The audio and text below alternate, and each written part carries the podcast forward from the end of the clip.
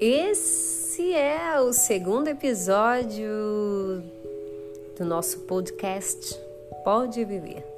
Pois é, eu voltei e eu vim para falar sobre ansiedade, tempo 2. Às vezes eu pergunto para os pacientes, então, o que é ansiedade para você?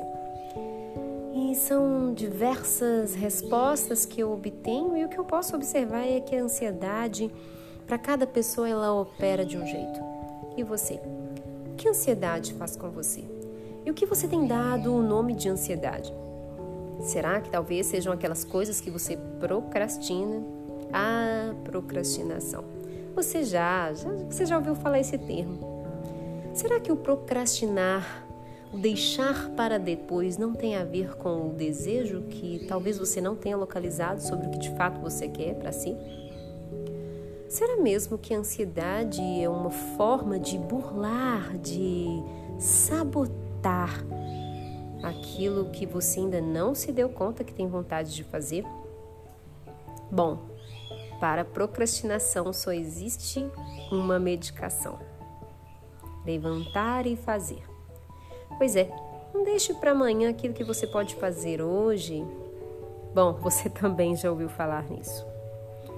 O que de fato nos atrapalha a realizarmos algumas tarefas?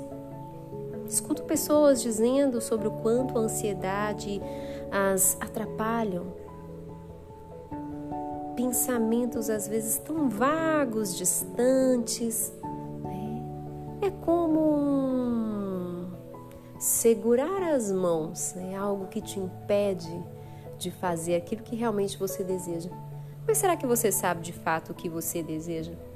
Será que é fácil localizar nossos desejos?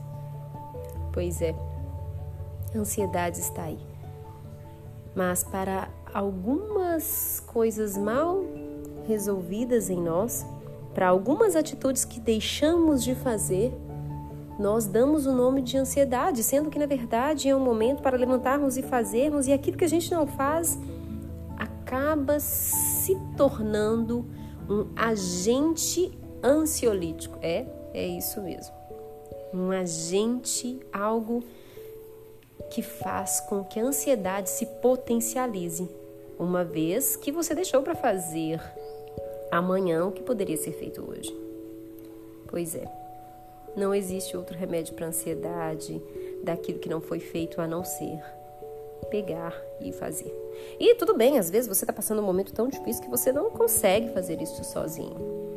Às vezes você está passando por um rebaixamento um, racional, mental, por causa de um sofrimento, quem sabe até mesmo por causa de um transtorno, por causa de um adoecimento mental, de um sofrimento, de uma depressão. E aí sim, tudo bem, você vai precisar de ajuda sim.